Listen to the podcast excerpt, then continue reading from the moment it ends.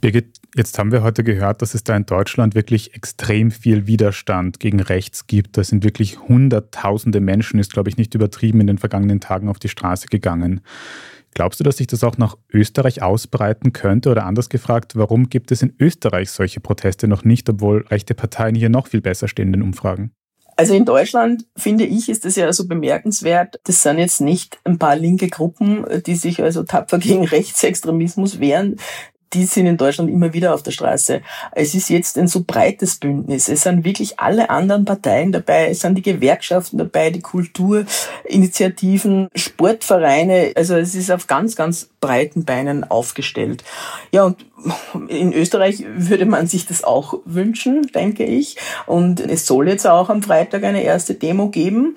Ich habe gelesen, also die Mitinitiatoren sind Fridays for Future.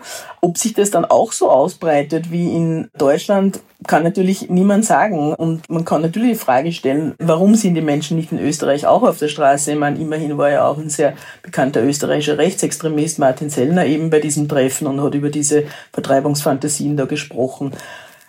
Warum das so ist, ich weiß es nicht. Vielleicht ist einer der Gründe dafür, dass in Österreich die FPÖ ja in Regierungen sitzt, die ja durchaus auch Pläne hat, dass man nicht so viele Menschen mit ausländischem Hintergrund in Österreich hat. Aber sie sitzt eben auch in Regierungen, ist also hier sehr viel akzeptierter als in Deutschland. Die AfD sitzt nirgendwo in einer Regierung. Es schaut auch nicht so aus, als würde sie da bald einen Koalitionspartner oder eine Partnerin finden.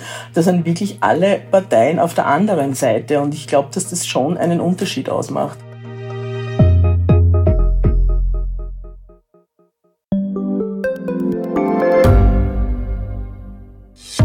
Hat Österreichs Politik ein Korruptionsproblem? Wie wird der Ukraine-Krieg enden? Und warum wird alles immer teurer? Ich bin Tobias Holub. Und ich bin Margit Ehrenhöfer. Wir stellen die brennenden Fragen unserer Zeit. Und die Standardredaktion liefert Antworten. Im Thema des Tages, Montag bis Freitag um 17 Uhr, überall, wo es Podcasts gibt.